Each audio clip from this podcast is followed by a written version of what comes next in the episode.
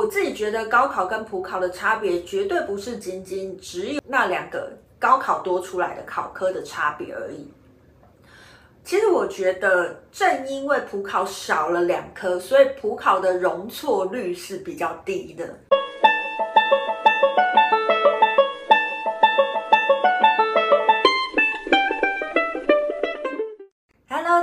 欢迎来到黄皮肤的吉普赛人，我是太阳双子上升处女月亮牡羊命主星水星太阴救命的显示生产者露丝露丝。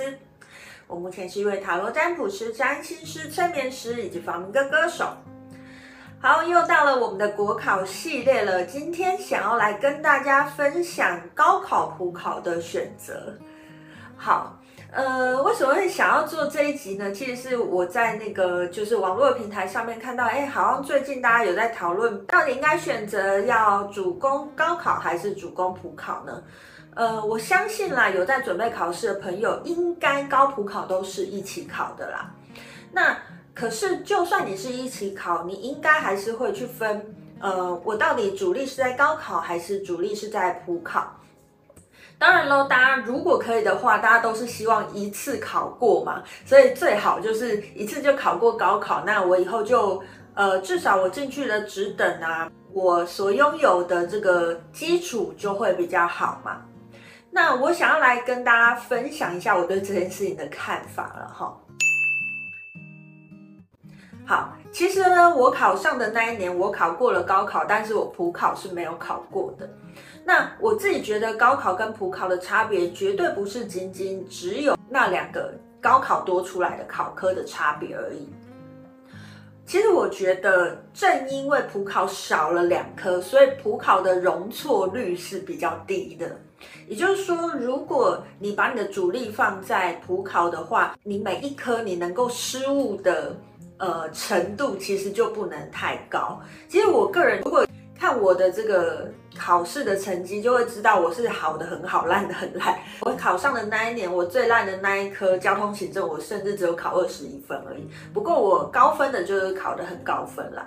不过这种高分其实也有一点运气，运气可遇不可求啦。当年呢，我的普考是没有考上。那我会觉得像高考跟普考的差别，除了大家。呃，账面上可以看到的高考多了两个考科之外，我认为每一科你要读到的详细程度，还有你能够容错的呃范围也是不太一样的。我认为高考的容错比较多，普考是容错比较低的，因为普考毕竟你的专业科目是比高考少两科的，所以呃，你如果少掉几分。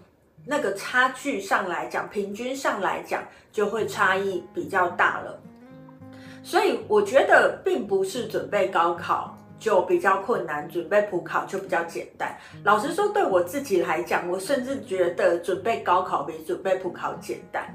原因是因为虽然它多了两科，而你会觉得我可能要多读两科的内容，可是我会觉得，当你考高考的时候，诶，比如说你这一科没有考好。也许对于你整体考试成绩的影响未必大到如同普考那么大。那像我在呃，我考试那一年考普考，我就是差的科目一样是没有考好的嘛。那我好的科目如果没有拉到足够的分数，哎，其实这个差的科目就让我的平均往下掉了非常多。另外，相对来说，呃，普考考得好的人，他的那个平均成绩也是会比较高的，所以我认为，其实要考考过普考的门槛，未必真的比考过高考的门槛来得低哦。到底要考高考好还是考普考好？我认为这个问题大家要去评估的是你自己的能力。我所谓能力，不单单只是指你能不能多读两科哦。还有指的是你的细心程度，你在你每一个准备的考科里面，你能够读到的详细程度，还有你写申论题、你写选择题的这个准度，我认为这都是需要去通盘评估的。我其实自己没有觉得高考比较困难，普考比较简单，甚至对我这类型的人来讲，也许考过普考是比考过高考更困难的事情，这样子吼。好，那也另外再跟大家分享一下，我同年也有考了铁路特考。铁路特考没办法，因为它是时间是重叠的，所以你只能选择一个，你要选择就是你就要么考高原级，要么考原级，要么你考左级嘛。那那时候是因为考科的关系啦，我没有办法额外准备那么多考科，所以我那时候准备的是原级。我有增额录取上，我考试的成绩就是最低录取分数，也就是我吊车尾上的啦。所以我个人觉得，像以我的状况来讲，我就没有那么擅长考普考这个程度的考试，可是反而高考这种程度，呃。虽然多了两个考科，可是它对于每一个考科要求的精细程度可能没有那么高，你还可以有一点点容错的空间。这种对我来讲就是可能比较适合我的考试等级这样。那大家可以依照自己的状况去感受看看，哎，你到底是要把你的主力放在高考，还是把你的主力放在普考上面哦？好，以上呢就是今天想要跟大家分享的高考普考的选择哈。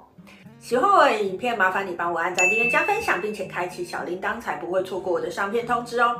有任何问题都麻烦你在下面留言告诉我，我都会一一的回复。